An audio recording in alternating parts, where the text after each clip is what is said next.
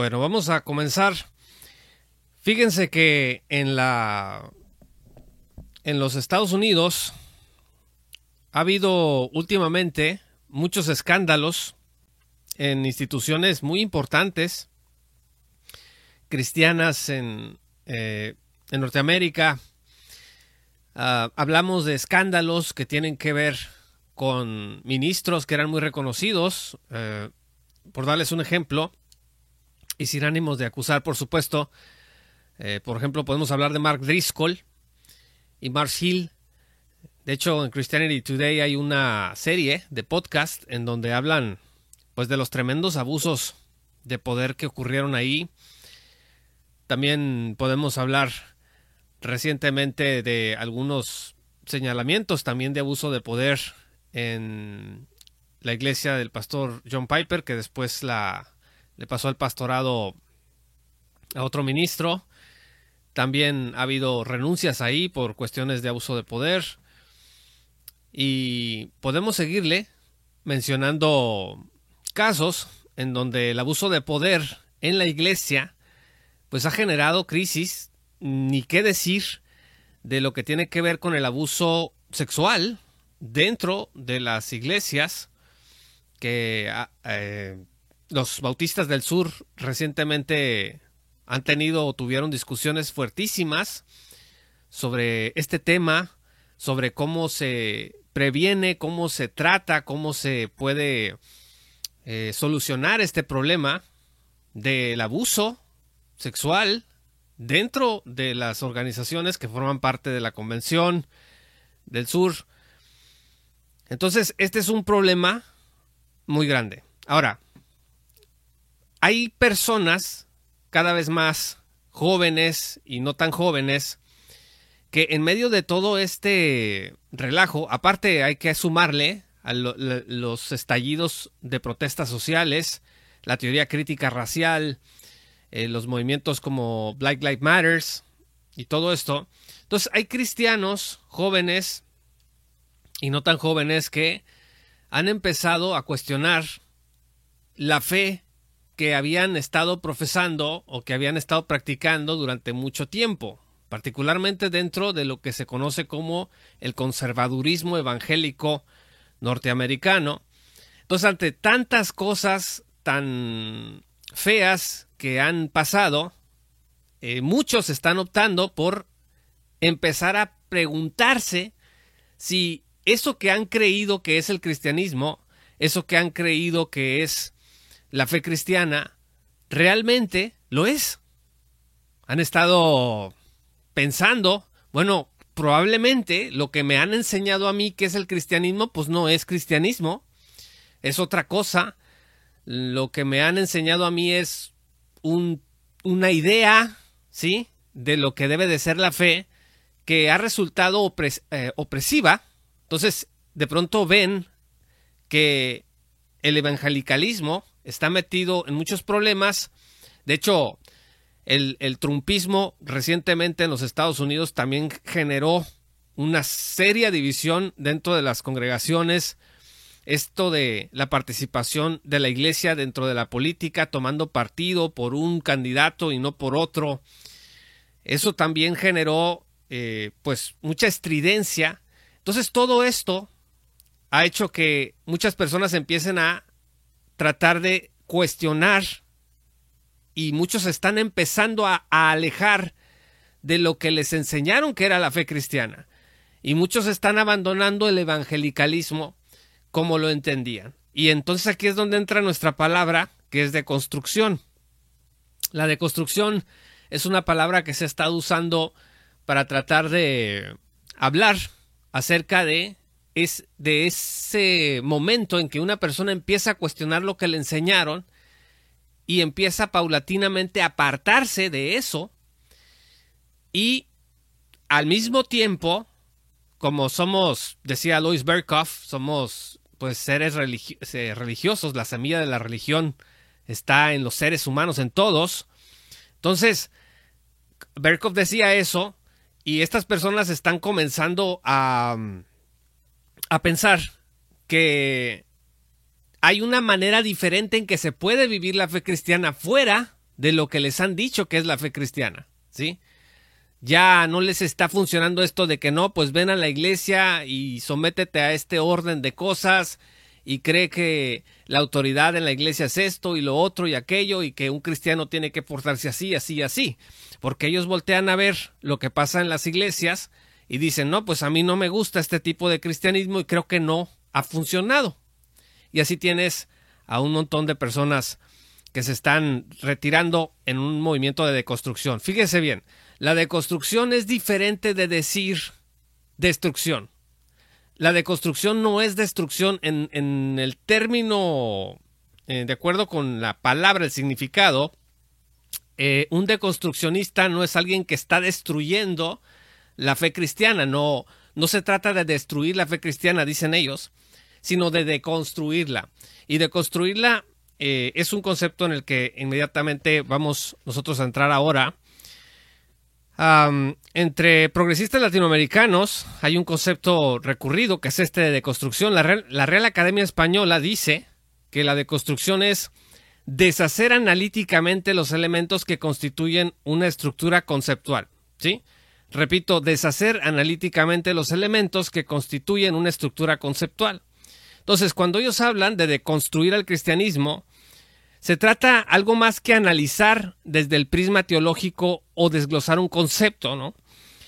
Eh, a veces hablan estos progresistas de relectura o de hermenéutica de la sospecha.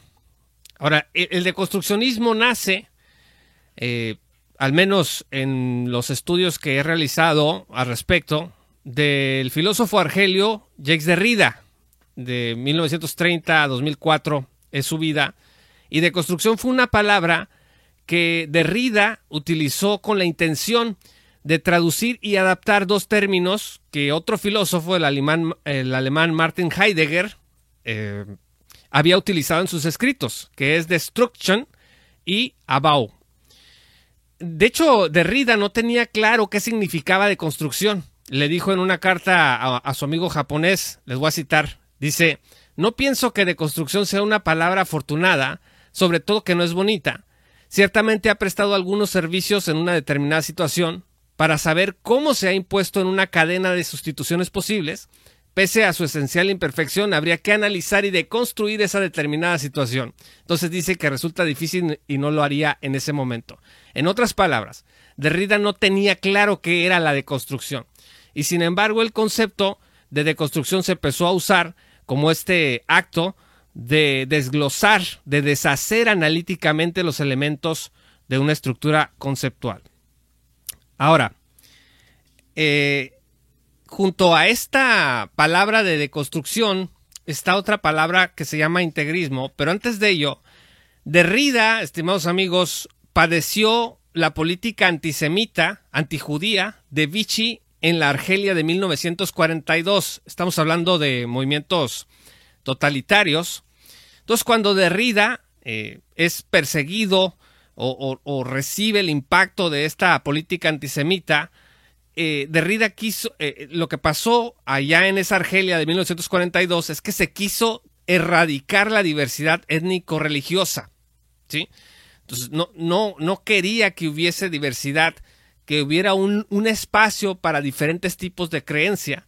Entonces, Derrida se sintió muy, muy afectado por, por esta intolerancia, esta intransigencia.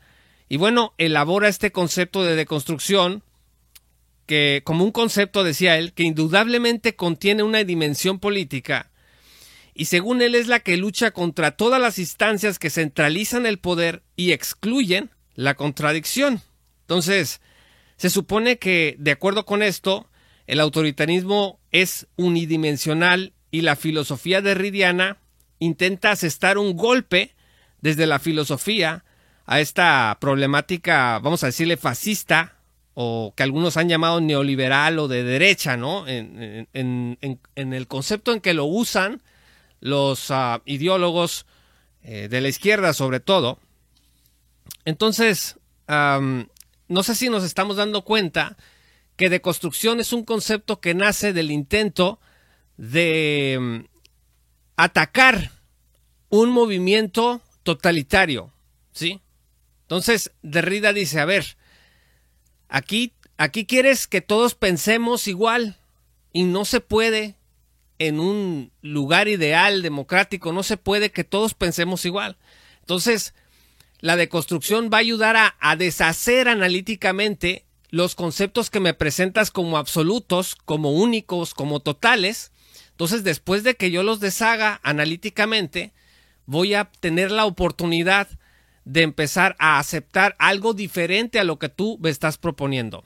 Entonces, el deconstruccionismo en realidad es, en este sentido, una herramienta para atacar las estructuras absolutistas. Y bueno, aquí es donde entra la fe cristiana. Porque nos guste o no, el cristianismo es absolutista, ¿sí? La escritura dice que Jehová reina. La escritura dice que la palabra de Dios es viva y es eficaz.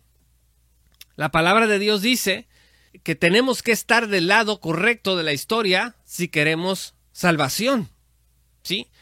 Entonces, el deconstruccionismo se enfrenta o se estrella contra el absolutismo filosófico, digo, del cristianismo. La pregunta ahora es, ¿qué pasa con la Sagrada Escritura si deconstruimos la fe cristiana?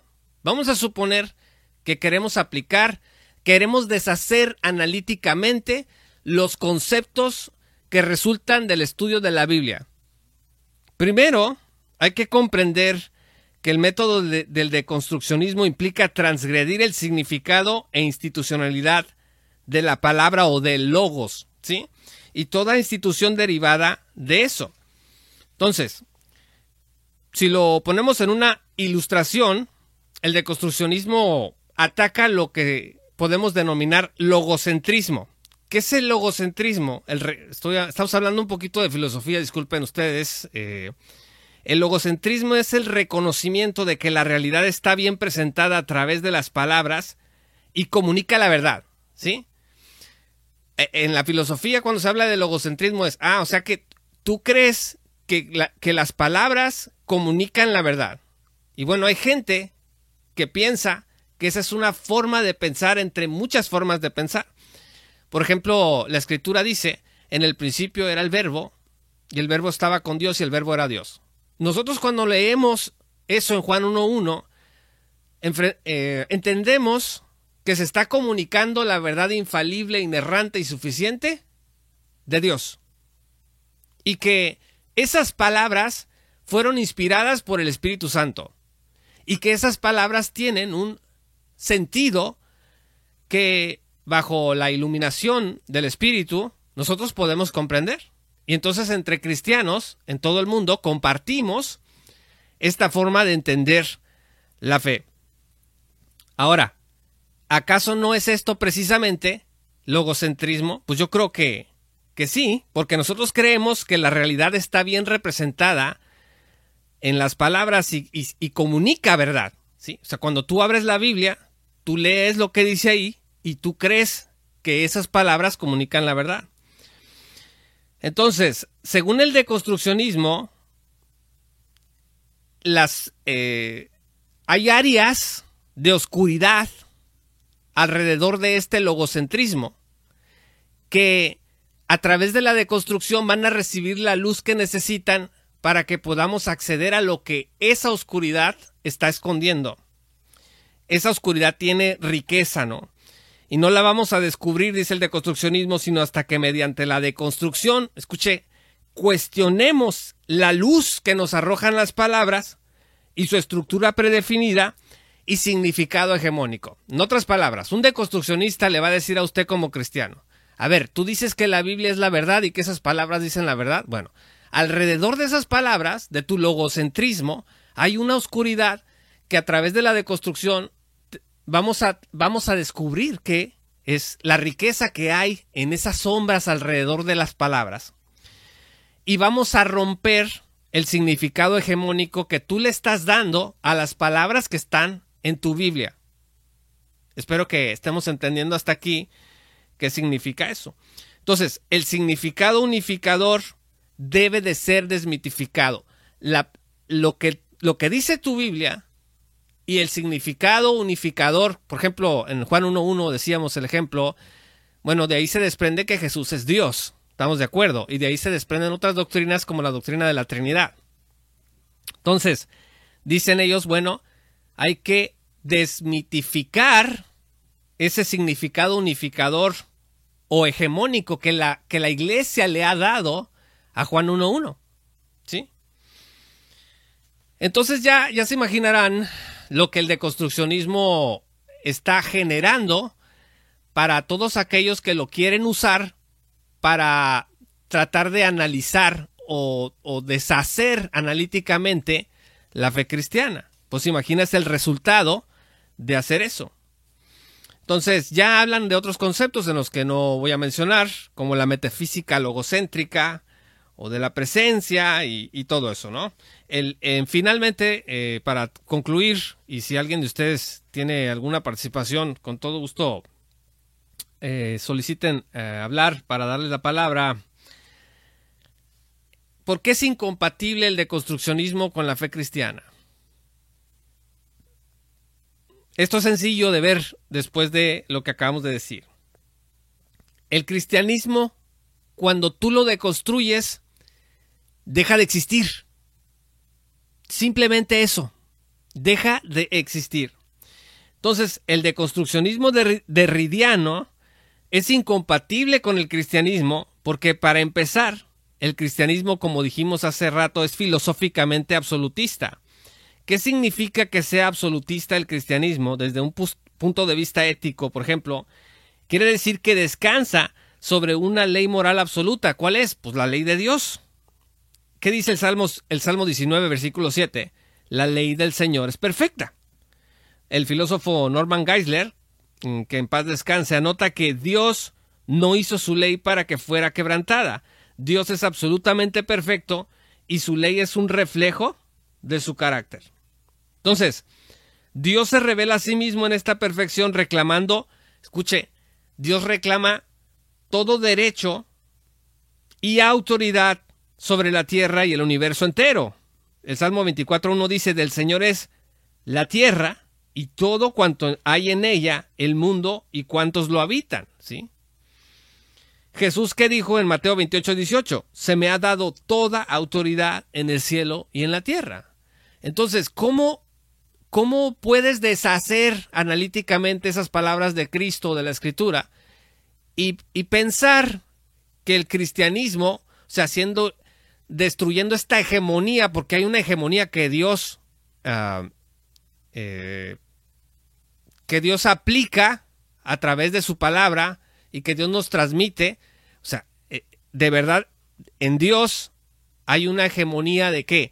Pues del poder, hay una hegemonía del control y todos estos conceptos de poder y control están tienen un significado hasta peyorativo ya para los críticos del cristianismo, porque luego luego lo asocian con el abuso del poder.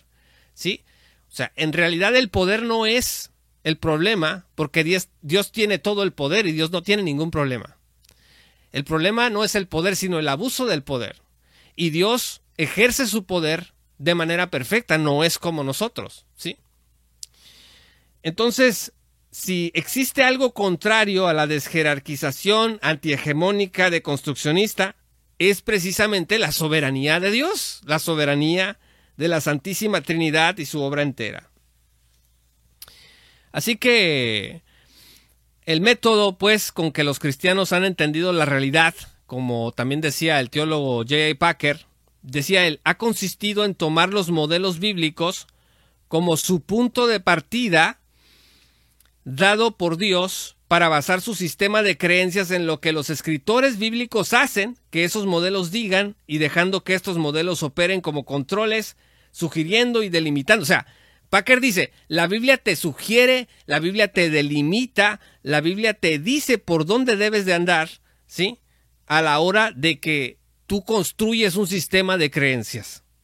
Entonces, la deconstrucción en este sentido, pues no puede Ah, no, va, no puede prosperar una deconstrucción de la fe cristiana como tal sin que hagas que el cristianismo deje de existir. No, es que vamos a romper con la hegemonía de logos. O sea, pues eso es querer destruir, en el caso de la fe cristiana, lo que dice la escritura sobre la autoridad que Dios tiene y la autoridad que Él le ha dado a su propia palabra infalible e inerrante. Bueno, pues esto a grandes rasgos eh, es lo que es el deconstruccionismo y cómo afecta esto a la fe cristiana. ¿Alguien había solicitado eh, participar? Yo quería decir algo que la iglesia luterana están permitiendo esto que entre la ideología de género y todo eso. Ok. Eh, ¿Estás en... ¿En dónde estás? ¿En Argentina? Y Argentina, los luteranos en Argentina ya se abrieron a, a la deconstrucción del cristianismo. No estoy seguro, pero en otros países ya hay iglesias LGBT y todo eso. Bueno, eh, ciertamente el nacimiento de estas, eh, de estas iglesias o de estos grupos de, de, de, reuniones, pues sí, se puede, se puede hacer a través de estas herramientas filosóficas en donde, bueno, dicen vamos a cuestionar, eh, vamos a cuestionar lo que nos han dicho que es la, eh, la sexualidad humana en la Biblia. Y entonces ya empieza todo esto. Sí, efectivamente, Martínez es, es parte de la consecuencia que se ha obtenido de abrirse a, a este tipo de, de filosofías. Es que una vez, hermanos, que amigos, que se, que se cuestionan la inerrancia de la escritura, la autoridad y la infalibilidad de la escritura, pues podemos hacer prácticamente cualquier cosa eh, con lo que entendemos por fe cristiana. Y eso, eso es una realidad. quizá por eso nosotros insistimos en que eh, afirmar en nuestras congregaciones la infalibilidad, la suficiencia y la inerrancia de la Biblia es un camino que podemos seguir para blindarnos de este tipo de, de ideas. Yo decía, yo hace un rato puse en un tweet que una cosa es que te quieras deconstruir en una actitud que tú tienes. Por ejemplo, si tú eres muy, si, si somos muy enojones o somos muy celosos o somos muy explosivos, bueno, deconstrúyete, ¿no? en ese sentido, creo que que te detengas a analizar, bueno, ¿por qué soy tan reaccionario y todo eso? Pero hablando ya del cuerpo de la fe cristiana, de construir o intentar de construir la fe cristiana, pues va a llevar a su paulatinamente a su desaparición. Muy bien, alguien está haciendo una solicitud. Edgar. Adelante, Edgar. ¿Qué? ¿Cómo están? ¿Cómo andas? Este, oye, fíjate, ahorita que lo dijiste, lo de, de construyete, pero en un sentido no, no, no de construir la fe cristiana es algo que me gusta. Yo igual considero eh, que a veces hay que ser mm, una expresión coloquial un poquito gitanos con los, con los términos. Hay muchos términos que, que la gente utiliza para varias cosas, pero también los podemos utilizar nosotros para compartir. Obviamente yo no creo que la fe cristiana se tenga que deconstruir, de hecho nosotros tenemos que basarnos en la, escritura y la escritura tiene que primar siempre. Pero cuando le compartimos a alguien de, de la escritura muchas veces, eh, yo siento que a, veces pecamos mucho de ortodoxia en ciertas cosas y no estamos utilizando los elementos que están eh, en la sociedad actual pues presentes en la mente de la gente. Por ejemplo, ahorita que dijiste eso de que pues, si tienes algo mal, deconstruyete en eso, pero pues con la base de la Biblia. Yo creo que ese término sí se puede usar cuando estás hablando, cuando una feminista, cuando una feminista te habla de deconstrucción, pues tú dices, pues yo la única, con lo que me deconstruyo es con la Biblia. ahí se, se deconstruyen mis errores, se deconstruyen mis fallas y a la vez también tengo fundamentos para construir un hombre más cercano a lo que Dios quiere. O sea, yo creo que eh, en, ese, en ese punto me gustó mucho lo que dijiste, porque se puede ser gitano un poquito con los, con los términos y poderlos usar para compartir. Y ahora bien, ya del tema tal cual del que hablaste, sí está de miedo lo que está pasando en las iglesias. Eh, está de miedo porque eh, caen dos extremos. El, extremo que se va completamente a otro lado y se olvida de realmente que las escrituras son las que mandan. Y he escuchado que incluso dicen es que Jesús cometía errores, porque mira, eh, aquí, aquí Jesús se equivocó cuando empezó a correr a, la gente de manera violenta del, templo. Y lo he escuchado. Eh, pues esas son fallas horribles. Y luego está el otro lado que terminan queriendo acudir exageradamente a la tradición y terminan igual creyendo cosas que tradicionalmente pues no son no son ni siquiera viables al día de hoy no no lo contrastan con la escritura y terminan tragándose también otro cuento que también se sale de la escritura. Por por simple querer tener seguridad doctrinal están reviviendo cosas que la reforma superó hace muchísimos años. Y entonces parece que tienes dos, o ir, o ir de regreso a la reforma o ir eh, al, a la locura de la deconstrucción actual y meterle un chorro de cosas nuevas, cuando realmente lo único que te tiene que reformar es la escritura y lo único que te tiene que deconstruir para construirte de nuevo es la escritura. Si tú pierdes la base para construirte, que es la escritura, estás mal. Si tú pierdes la base para deconstruirte, que es la escritura, también estás mal. Entonces, yo creo que este punto de contención nos tiene que hacer voltear a ver solamente una cosa, que es la Biblia. Y esa es mi opinión, básicamente. Muchas gracias, Edgar. No, pues eh, excelente, sí, estoy de acuerdo contigo. Eh, eh, me llama la atención cuando hablas de este asunto de, hay que ser medio gitanos con el, con el tema. Hay una solicitud. Santiago, adelante, te, te escuchamos. hola, hola a todos, buenas tardes. No, pues eh, es un tema sumamente interesante este de la deconstrucción, en especial en estos momentos que eh, a mí me sorprendería más jóvenes están adhiriendo. Este, es increíble cómo el asunto de la novedad doctrina mucho a los jóvenes. Eh, incluso amigos conocidos los he visto muy interesados en estos temas. Este, la, el, el, la base de los seminarios también está un poco mutando hacia allá, hacia negar la infalibilidad de la Biblia, la inerrancia. El, el asunto que en estos días estuvo muy presente en, en varios debates que yo vi en Facebook sobre el, el, el, Génesis, si es literal o no.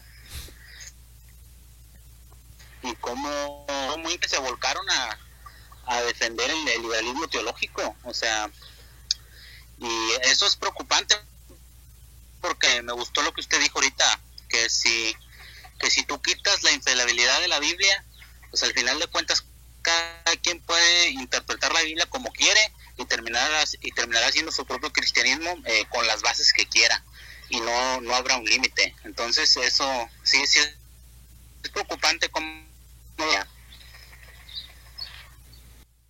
Sí, Santiago, exactamente. Es muy interesante. Ahorita me hiciste recordar que el, Salmo 119 dice que la lámpara es la palabra de Dios. Y el deconstruccionismo dice, la lámpara es el deconstruccionismo para ver la riqueza que hay alrededor de las sombras o entre las sombras o la oscuridad que hay de esta idea eh, totalitaria de que la palabra en sí misma es el centro, ¿no? Y para la fe cristiana está claro que la escritura es el centro de nuestra fe, de nuestra devoción, y el deconstruccionismo lo que hace es tratar de, de deshacer esta autoridad supuestamente para que encontremos una riqueza que está escondida. Y bueno, el precio a pagar cuando hacemos eso es que nos vamos quedando sin cristianismo. ¿Alguna otra participación, estimados amigos? soliciten nada más ah, participar. Edgar. Juan Pablo, te iba a decir, justo ahorita que comentaste eso, tengo una, tengo una duda genuina. He leído muy poco todavía a este Tomás de Aquino, pero pues en ciertas formas él, él obviamente él negaba la, la literalidad del Génesis porque quería meterle un exceso de, de racionalismo y escolástica a las cosas. Y últimamente he visto como una especie de resurgimiento en el pensamiento tomista en algunas cosas. Y me acuerdo que Tomás de Aquino decía muchísimo que había muchísima riqueza en otras religiones y que podía aprender muchísimo de ellas y agregar esa riqueza a su fe cristiana. O sea, era como una forma, un modus vivendi que él tenía. Y él hasta llegó a decir que las personas en su religión podían tener una, una vida piadosa y con eso iban a alcanzar el cielo. Yo siento que en cierta forma, mucho menos intelectual, es lo que está sucediendo hoy en día, que la gente piensa que puede encontrar riqueza de otras creencias, otras religiones, etcétera, y la quieren traer hacia el cristianismo. Les da miedo decir soy creacionista y quieren meterle otra vez una especie de racionalización. Y pues bueno, yo soy una persona, me gusta la ciencia y todo lo que sea, pero en el tema de la Biblia soy muy simple. Si yo no creo lo que, lo que está en el Génesis, me va a ser muy difícil la Biblia donde las burras donde se abre el mar, donde resucitan hombres. Entonces, yo, yo en eso me quedo. Si no creo los primeros milagros, es muy difícil que yo crea en los otros porque se pone más rara la cosa. Entonces, ahí es el punto de la fe, en lo que la escritura dice y en su inerrancia. Sí, el, el caso, el debate este sobre la creación, eh, pues sabemos que el, eh, el doctor Hem eh, dice eh, que este no es un debate entre ciencia y religión, es un debate entre religión y religión, porque él le dice al evolucionismo le llama religión, dice que es un pensamiento religioso. No hay manera, dice, de que históricamente podamos obtener una prueba como lo exige en un momento dado ciertos uh, artículos de la ciencia, porque nadie estuvo en el principio para dar fe y, testimonio, excepto el mismo Dios que lo creó todo. Entonces, efectivamente, esto de la deconstrucción, pues a veces simplemente es una herramienta que usa gente, muchas veces simplemente es una oportunidad que algunas personas encuentran para avanzar en una agenda que ya de antemano traen. Mm, en otros casos, como les decía al principio, si es, si, si responden a un trauma que tienen respecto de abusos de poder en la iglesia, abusos sexuales en la iglesia, de, de, de, desórdenes que se ven en las congregaciones y que de pronto estas personas quieren vivir una fe lejos de todo eso y, y bueno, echan todo en el mismo saco y piensan, bueno, esta fe evangélica que yo aprendí de niño no ha funcionado, ha generado muchos abusos de poder y de otros tipos y por lo tanto vamos a deconstruirnos. Y, y, bueno, no sé si ustedes lo ven, pero en el Twitter entre norteamericanos, cristianos norteamericanos, muchos dicen, no, pues estoy deconstruyéndome y, y, poco a poco, que ha sido doloroso y que, y generalmente son personas que dicen que salieron del fundamentalismo, eh, entendido esto como más como un insulto de congregaciones que nosotros entenderíamos como más conservadoras, y, bueno, están encontrando, se supone que cierta libertad o liberación en deconstruir su fe cristiana. La verdad es que están dejando de creer y de afirmar las doctrinas fundamentales del Evangelio. No en todos los casos, pero sí lo, en, en varios de ellos. La inerrancia es una de las doctrinas de lo primero que se ataca, la autoridad de la Biblia. Luego también se ha atacado, como nos decía, creo que, no sé si era Martín el que hablaba de eso, eh, nos han atacado el matrimonio entre un hombre y una mujer, el rol que puede que Dios tiene para un hombre, que tiene para una mujer, para los hijos, etcétera. ¿Alguna otra participación, estimados amigos? ¿Alguien que quiera dar alguna otra opinión antes de finalizar? Adelante. La teología queer eh, también deconstruye el pasaje de cuando Jesús sana el centurión y dice que, que Jesús aprobó la homosexualidad. Sí, es correcto. De hecho, en el